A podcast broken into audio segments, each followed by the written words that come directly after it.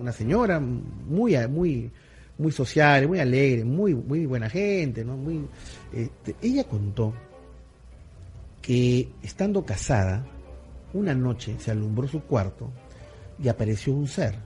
Era un hombre, aparentemente un hombre, pero muy alto, cerca de dos metros y medio, que habló, o no sé si habló, pero transmitió ideas telepáticamente diciendo de que tenía una misión y que la misión de él era establecer una conexión íntima con la señora, o sea, tener relaciones sexuales.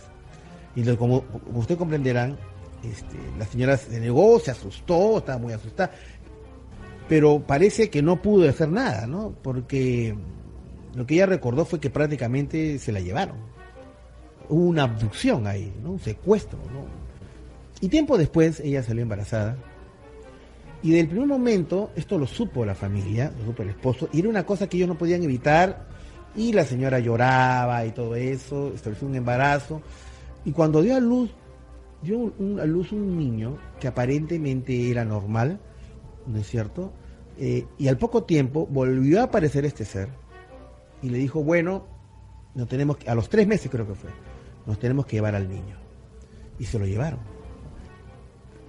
Luego la señora me contó que eso, ese embarazo le ocasionó mucho, digamos, le ocasionó mucho daño a su salud, tuvo problemas este, ginecológicos muy graves, eh, tuvo que realizarse operaciones, parece que el tipo de embarazo, concebir eso que venía de una raíz no humana, le ocasionó a un, tipo de, le afectó a un tipo de, a, su salud desde un punto de vista ginecológico.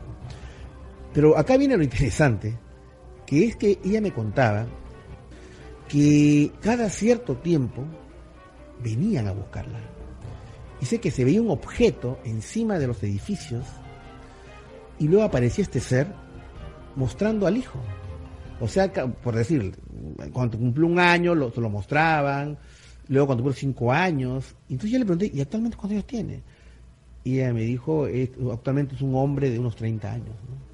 Y lo curioso decía de que tenía la misma estatura de su papá, o sea, era un, gigante, de más de dos metros. Y que ella cada vez que desventaba para ella era muy difícil desde el punto de vista emocional, porque lo sentía su hijo, pero a la vez lo sentía ajeno